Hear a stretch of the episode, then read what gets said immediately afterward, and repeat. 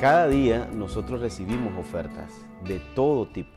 Generalmente aquellos que nos llaman la atención son las que volvemos a ver o las que dedicamos tiempo para leer. La Biblia habla de una oferta que es la mejor oferta de nuestras vidas. Quiero compartirte algo en Mateo capítulo 11, versículo 28.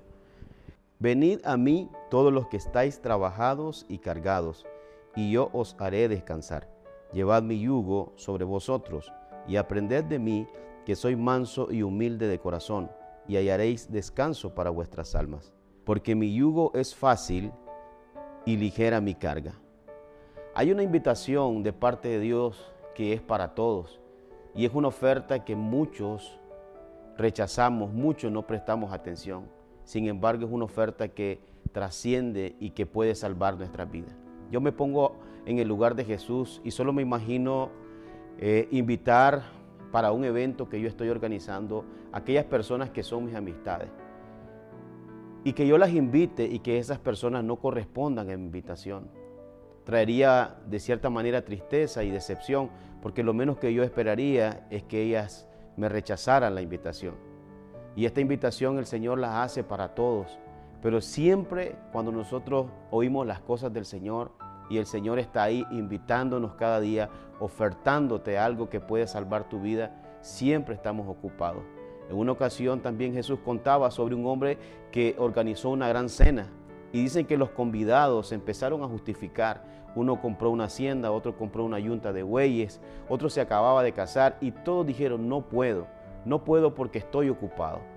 ¿Cuántas veces hemos rechazado a Dios y cuántas veces hemos menospreciado esta invitación? Porque lo otro que quiero mostrarte es que esta invitación trae beneficios para nosotros. A veces nosotros ponemos falsas expectativas o expectativas altas o expectativas bajas cuando nos invitan a un lugar. Y la verdad es que muchas veces cuando hemos llegado nos sorprendemos porque no imaginábamos que iba a ser de esa manera. Y Jesús cuando nos invita dice, venid a mí todos los que están cansados y trabajados, que yo voy a hacer descansar. Y uno de los beneficios es que Él traerá descanso a nuestra alma.